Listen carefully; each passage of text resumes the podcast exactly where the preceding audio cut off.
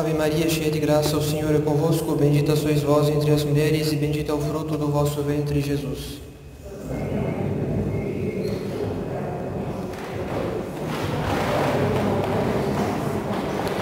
Nossa Senhora de Belém, Santa Filomena, em nome do Pai, do Filho e do Espírito Santo. Amém. Queiram sentar-se.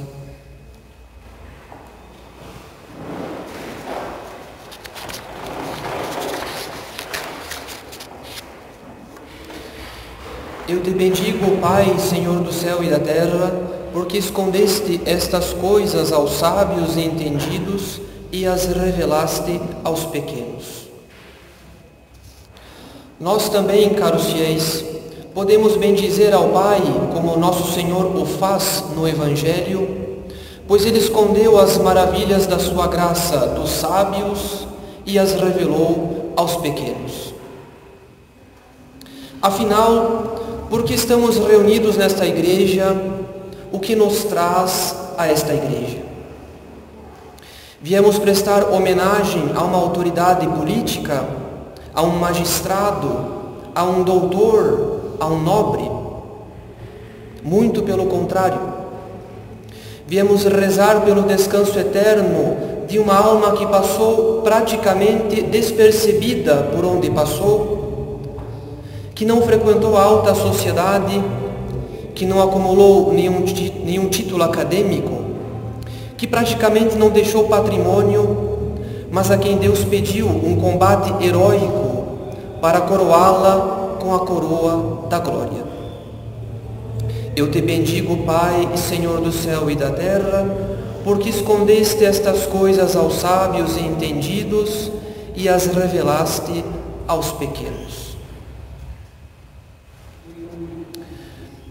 Penso ser legítimo, caros fiéis, interpretar a vida da minha mãe à luz da mensagem de Nossa Senhora de Fátima. Minha mãe nasceu no dia de Nossa Senhora de Fátima. Ela foi batizada tendo Fátima como seu segundo nome.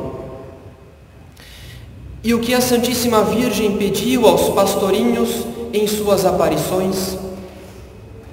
Ela disse: Quereis oferecer-vos a Deus para suportar todos os sofrimentos que Ele quiser enviar-vos, em ato de reparação pelos pecados com que Ele é ofendido e de súplica pela conversão dos pecadores? Assim disse a Santíssima Virgem em 13 de maio de 1917, aos três pastorinhos em Fátima. E Nossa Senhora completou Ides, pois tem muito que sofrer, mas a graça de Deus será o vosso conforto. Minha mãe não teve uma infância, nem uma adolescência, nem uma vida adulta extraordinária. Tudo na sua vida encontrava-se no padrão da sua geração. A propósito, ela tinha muitos motivos para ser uma criatura triste, por ter perdido o irmão em 1993 e o pai em 2007. Minha mãe tampouco teve uma vida espiritual extraordinária, mas isso até certa altura da vida adulta. Como a maioria da sua geração, ela também passou um tempo frequentando pouco os sacramentos. Se ela voltou a frequentar mais os sacramentos e a praticar a oração, isso se deu justamente após o falecimento de seu irmão, porque percebeu a necessidade da graça para suportar o luto. Mas até aqui, nada de extraordinário. Todavia, a partir do final de 2009 e início de 2010, ela iniciou o itinerário da sua conversão. Muito se fala de conversão em certos ambientes católicos, como se a conversão fosse uma mera mudança exterior, como no caso de alguém que consumia bebidas alcoólicas e depois decidiu não mais consumi-las. A conversão não consiste em mudar hábitos exteriores pura e simplesmente. Na verdade, a conversão consiste em devolver a Deus a primazia sobre a nossa vida, em fazer de Deus o sentido, o fim da nossa vida. E isso não apenas por palavras e discursos, mas pela aquisição de uma vida espiritual séria, pela conformação da própria vida à lei de Deus, pela disposição em fazer a vontade de Deus em todas as coisas. A conversão, caros fiéis, não consiste em parar de beber ou fumar. Isso até mesmo os pagãos são capazes de fazer por motivos de saúde.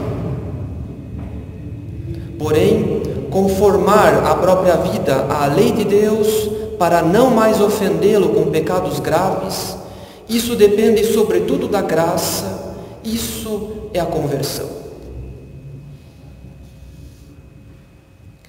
E de que modo ocorreu a conversão da minha mãe? Se a minha mãe quisesse narrar a sua conversão, talvez o seu testemunho não interessasse a nenhum grupo de oração, pois não tinha nada de extraordinário. Ela não ouviu uma voz, ela não sentiu nada em seu coração, ela não teve sonhos proféticos, ela não recebeu nenhuma mensagem ou sinal. A conversão da minha mãe se deu da forma mais ordinária possível. Ela aceitou ler um livro que explicava de forma muito didática a fé católica, ao mesmo tempo em que retornou a um hábito antigo do seu tempo de legionária. Ela voltou a rezar o terço do rosário. A conversão da minha mãe se deu pela instrução das verdades de fé e pela devoção a Nossa Senhora. Recordo-me de ter dado o mesmo livro que minha mãe leu a outra pessoa de nossa família. Talvez este livro esteja encerrado numa gaveta. Talvez nunca tenha sido folheado. Que diferença um bom livro pode fazer? Um bom livro, caros fiéis, pode ser a via pela qual Deus quer chamar-nos à santidade. Enquanto alguns esperam apenas as graças extraordinárias. Enquanto alguns esperam ser chamados por Deus, como São Paulo, no caminho de Damasco, que ouve uma voz do céu.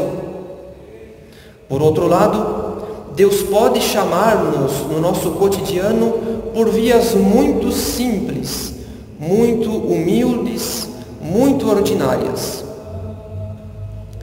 A diferença, caros fiéis, é que as vias ordinárias excluem a vaidade espiritual. Não há nada de extraordinário em ler um bom livro com a explicação da fé. Não há nada de extraordinário em retomar o hábito do terço do rosário. É por isso que Deus, nosso Senhor, chama a maioria de nós por vias ordinárias. É por isso que ele prefere no plano da providência as vias ordinárias. Porque as vias ordinárias purificam o nosso amor próprio, o nosso amor próprio desordenado, isto é, o desejo de ser visto, de ser preferido, de ser aprovado pelos outros. Desde então, minha mãe nunca mais parou de ler. Mas desde o primeiro livro, ela passou a reformar a sua vida, até mesmo em pequenos detalhes, a fim de conformar-se à lei de Deus e ao amor de Deus. Primeiramente, ela passou a frequentar melhor os sacramentos, fez uma boa confissão, passou a comungar com mais interesse e devoção, nunca mais abandonou a oração do rosário em segundo lugar, ela reformou mesmo os hábitos mais exteriores. Por exemplo, à medida em que avançava no conhecimento de Nosso Senhor, perdeu completamente interesse, mesmo por aqueles adereços e enfeites que as mulheres costumam usar. No lugar disso, preferiu usar a medalha de Nossa Senhora ou a de Santa Filomena. Uma vez ela me disse que foi confundida por um protestante na rua que a cumprimentou como se ela também fosse protestante. Eu então a ensinei que na próxima respondesse o cumprimento do protestante um Salve Maria e a confusão seria desfeita. Hoje, olhando a vida da minha mãe em perspectiva, percebo que ela foi preparada para o seu combate espiritual pela devoção a Nossa Senhora das Dores. Minha mãe conheceu esta importante devoção em setembro de 2013, quando passou a recitar todos os sábados a coroa de Nossa Senhora das Dores numa paróquia da cidade, em companhia de nossos amigos católicos e alguns daqueles paroquianos. A devoção a Nossa Senhora das Dores, caros fiéis, exprime com excelência o mistério do amor e da dor. Afinal, quem ama sofre pelo amado. Não existe amor sem sofrimento. E quanto maior o amor, maior o sofrimento. A Santíssima Virgem, no mistério da paixão de Nosso Senhor, não poderia ser uma ausente, não poderia estar indiferente.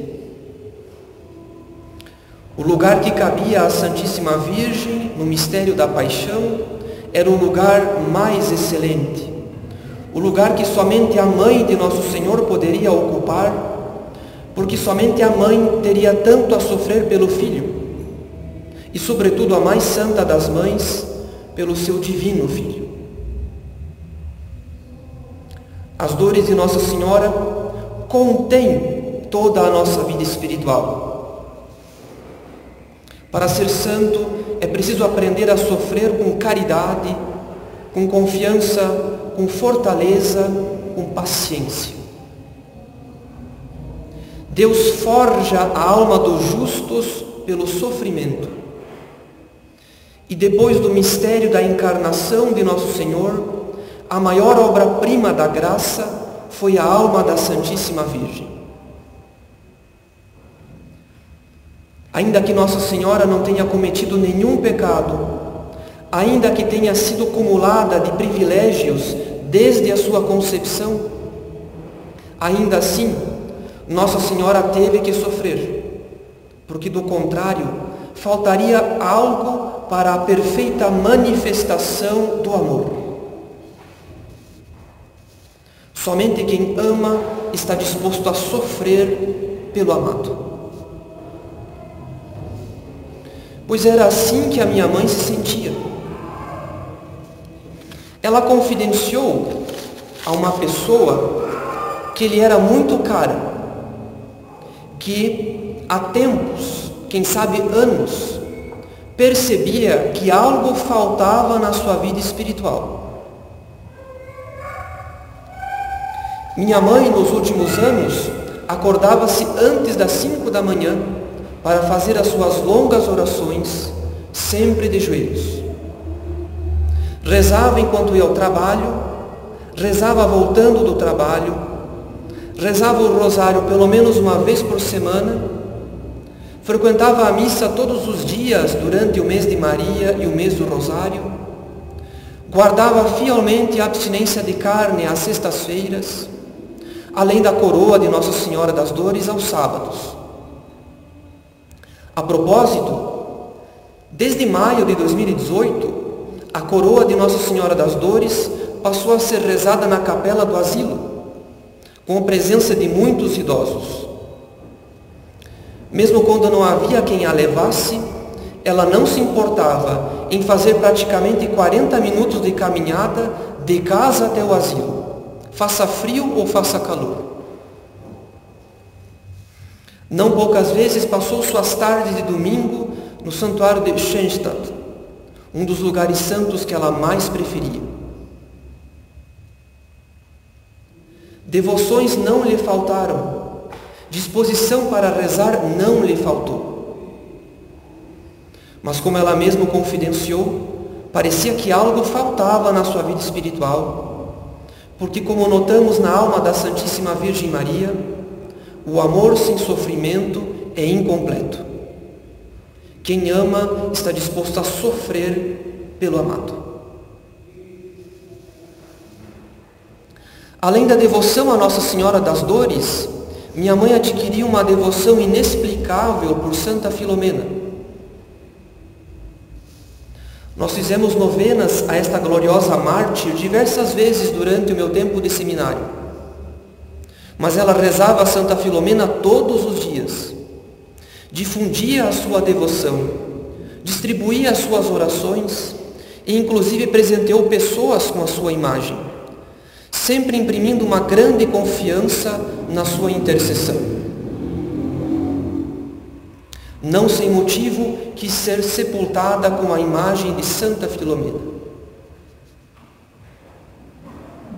Porque a minha mãe era tão devota de Santa Filomena, eu mesmo não sei explicar. Mas sem dúvida, meditando as dores de Nossa Senhora e sendo devota de uma mártir como Santa Filomena, minha mãe aprendeu pouco a pouco o valor do sofrimento. Todavia, a notícia do seu tumor na cabeça do pâncreas não deixou de ser não deixou de ser causa de grande espanto para todos, tanto para ela quanto para mim. Não era algo esperado para alguém que não tinha maus hábitos alimentares, e tampouco para alguém que rezava tanto, e que deveria, a nosso ver, ser protegida, ser poupada deste flagelo. Ainda que ela tenha se perguntado tanto quanto eu mesmo me perguntei do porquê da sua doença. O mistério do sofrimento e do mal fazem parte do mistério da providência. Ou seja, Deus sabe o porquê dos males que Ele permite e tolera. Ele nem sempre revela-nos o porquê, mas sempre dá-nos a graça de suportá-los em vista do bem que pretende produzir.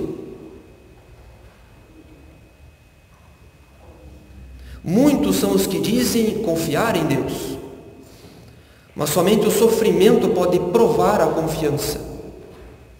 Somente o sofrimento pode aperfeiçoar a confiança. Como se lê no Cântico dos Cânticos, o amor é forte como a morte. O sofrimento, caros fiéis, é um instrumento privilegiado da providência para provar o amor. Somente um grande amor seria fiel até a morte. É por essa razão que os santos são sempre mártires. Ou os santos são vítimas do ódio dos infiéis e sofrem o martírio de sangue, ou os santos suportam com caridade todas as cruzes de suas vidas e sofrem o martírio da paciência. À medida em que os familiares, amigos e próximos tomaram conhecimento da doença da minha mãe, algumas pessoas quiseram consolá-la, como se ela estivesse desolada. Na verdade, minha mãe praticamente não chorou por causa da sua doença. Ainda que seja natural que as emoções aflorem. Motivos não lhe faltaram para chorar constantemente e cair numa grande tristeza. Porém, não foi assim. Ela contou não mais que duas vezes em que chorou desde o dia em que tomou conhecimento da sua enfermidade até o dia da cirurgia. Ou seja, Quantas vezes foi minha mãe que consolou suas visitas, ao invés de as visitas a consolarem? Eu mesmo dizia à minha mãe a diferença que havia entre os que têm o hábito da fé, ou seja, aqueles que têm vida de oração, dos que não exercem o hábito da fé.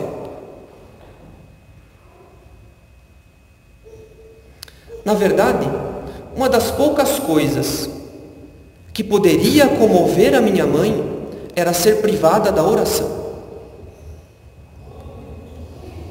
Por exemplo, um dia uma religiosa convidou convidou-a com suas amigas a retirarem-se de um certo templo da nossa diocese, porque segundo essa religiosa, ela não tinha o direito de rezar em nenhuma igreja da cidade por frequentar a missa em latim. Ela só poderia rezar numa igreja com autorização expressa do bispo. Isso a fez sofrer. Isso a fez chorar. Minha mãe chorou mais pelas incompreensões que recebeu e viu seu filho padre receber, do que pela própria enfermidade que a levou à morte.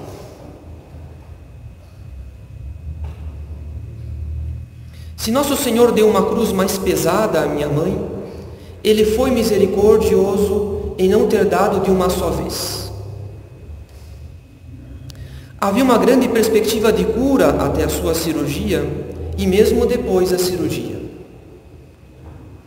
Essa perspectiva de cura muito ajudou a minha mãe no começo a guardar as virtudes cristãs, especialmente a fé e a esperança, porque pensávamos, que a provação seria passageira. Todavia, enquanto ela aguardava a sua recuperação, o período pós-operatório no hospital foi agudamente doloroso. Ela temia muito, durante os picos de dor, de perder a esperança, a ponto de bater no peito e rezar: Tende piedade de mim, meu bom Jesus porque sou uma pecadora irremediável. Para os que têm o hábito da fé, ou seja, para aqueles que têm vida de oração, a sua doença foi claramente um combate espiritual. O que estava em jogo não era tanto a sua saúde, e sim as virtudes que Deus queria forjar na sua alma. A uma pessoa que lhe era muito cara, ela confidenciou: Até agora eu não me revoltei contra Deus. E para quem a acompanhou até o fim, sabe que até o fim ela não se revoltou, ainda que o cálice da sua doença estivesse repleto de amargura. A perspectiva de cura foi a consolação que a providência permitiu para que a minha mãe aceitasse a sua doença como uma provação passageira. Mas houve um momento em que mesmo esta consolação ser-lhe-ia retirada. O seu tumor era maligno, havia metástase hepática e em razão da sua fraqueza ela não poderia se submeter à quimioterapia. Quando o intestino parou de funcionar desde o dia 23 de outubro, ela passou a ter vômitos praticamente diários. A partir do começo de novembro, chegou a ter vômitos duas, três vezes por dia. Na sua última semana de enfermidade, já não era mais possível contar. Podia chegar a oito vezes. Vomitava muita bile e na última semana, sangramento gastrointestinal. Todavia, que memórias eu tenho de minha mãe durante o calvário da sua doença em casa? Não a vi em momento algum chorar. A sua atitude mais constante na minha presença era sorrir. Ela se preocupava muito mais comigo do que consigo, se eu havia descansado ou almoçado. Diversas vezes fiz ela ouvir uma rádio virtual de música barroca. E quando um concerto lhe agradava muito, ela balançava levemente a sua mão no ar, desenhando a melodia como se fosse uma maestrina. Eu tenho, eu tenho memória da minha mãe em, eu não tenho, perdão, memória da minha mãe em prantos. Eu não tenho memória da minha mãe em prantos, mas tenho memórias dela regendo concertos de música barroca. Prova de que ela guardou a alegria espiritual mesmo em meio a tantas privações.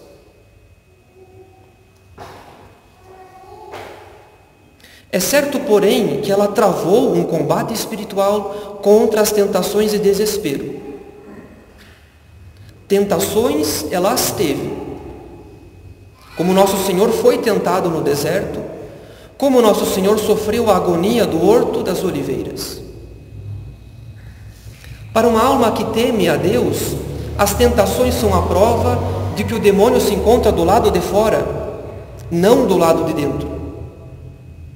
Ele tenta porque quer entrar, não porque está dentro. Ela procurava rezar o terço do rosário, ainda que entre cochilos. Ela tentava ler, mesmo muito enfraquecida. Quando eu lhe entreguei o livro de São Luís de Montfort, Carta aos Amigos da Cruz, ela me disse, era bem esse livro no qual estava pensando.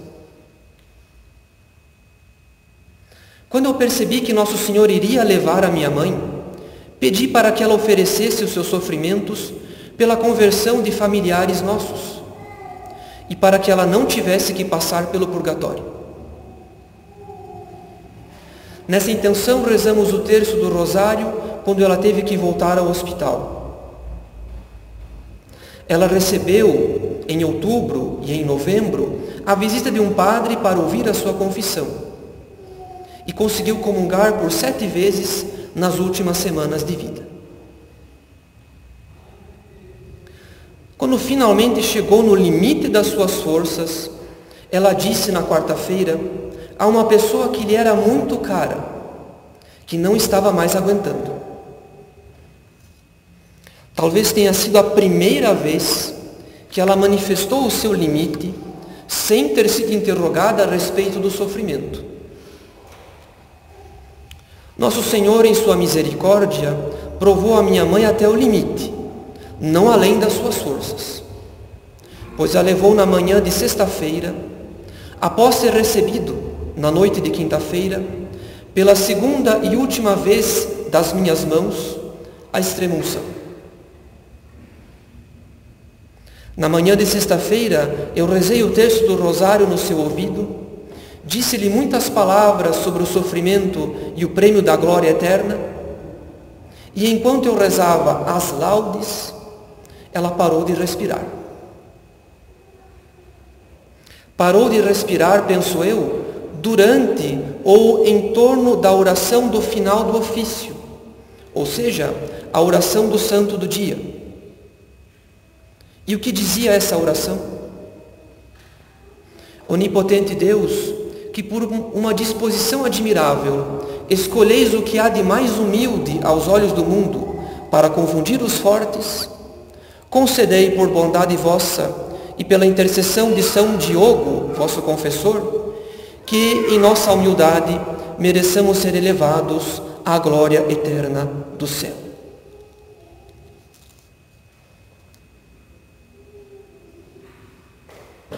Tenho por convicção pessoal que Nosso Senhor preparou a minha mãe nos últimos anos para viver o calvário da sua doença em espírito de fé, pela conversão dos pecadores, como pediu Nossa Senhora aos pastorinhos de Fátima. Certamente que a narrativa da sua doença não é a postulação da sua canonização não pretendo igualar a minha mãe a Santa Teresinha do Menino Jesus, de modo algum. Mas também não posso me calar quanto ao seu combate espiritual para guardar as virtudes cristãs em meio ao sofrimento. Pecados ela os cometeu. A doença também aflorou os seus defeitos. Mas como eu lhe disse uma vez, citando o padre jesuíta Jean-Nicolas Groux, Deus revela o nosso amor próprio à medida em que estamos dispostos a corrigi-lo. E ela, quando percebia que havia se excedido, logo pedia perdão.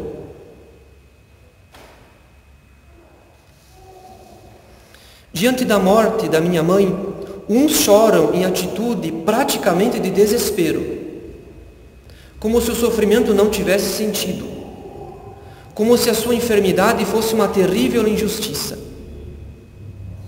Outros, porém, veem no seu sofrimento o quanto Deus a santificou por meio do sofrimento, para que pudesse lhe reservar uma grande coroa de glória.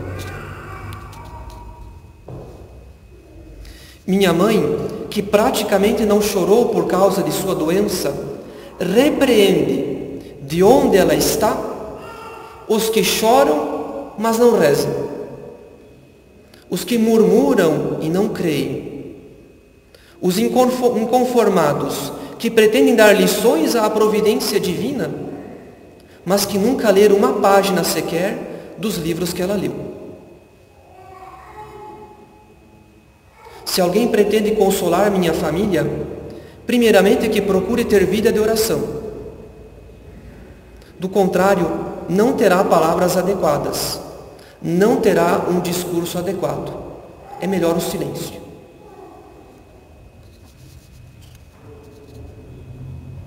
Se há algo a lamentar, caros fiéis, não é o que a minha mãe não fez ou deixou de fazer para si mesma Deus, nosso Senhor, sabe por que permitiu a sua enfermidade. E isso não é culpa do seu desinteresse por exames e consultas de rotina. Se há algo a lamentar, são todos os convites de oração recusados. É a companhia recusada para a oração. Ninguém foi mais íntimo da minha mãe do que as suas amigas de oração. Enquanto uns choram a sua saúde, outros têm saudade dos seus exemplos e da sua devoção. E são estas pessoas que a conheceram mais e ficaram com a melhor parte. Nesse momento em que minha mãe tem a certeza da luz da glória, assim podemos esperar graças à sua santa morte, ela intercede para que nós também tenhamos a determinação de reformar a própria vida. O que seria da vida da minha mãe se ela não tivesse fé? Seria a mesma tristeza e murmuração dos que não sofreram nada do que ela sofreu e não compreendem como ela lutou para guardar até o extremo a alegria e a esperança.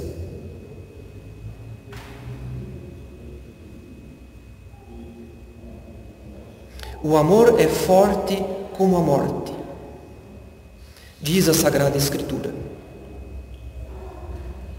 Tenhamos força, tenhamos coragem, caros fiéis, a exemplo dela, para enfrentar também nossos combates pessoais, a começar pelo combate de entrar num confessionário, confessar os próprios pecados, reformar a própria vida e voltar a comungar de consciência tranquila.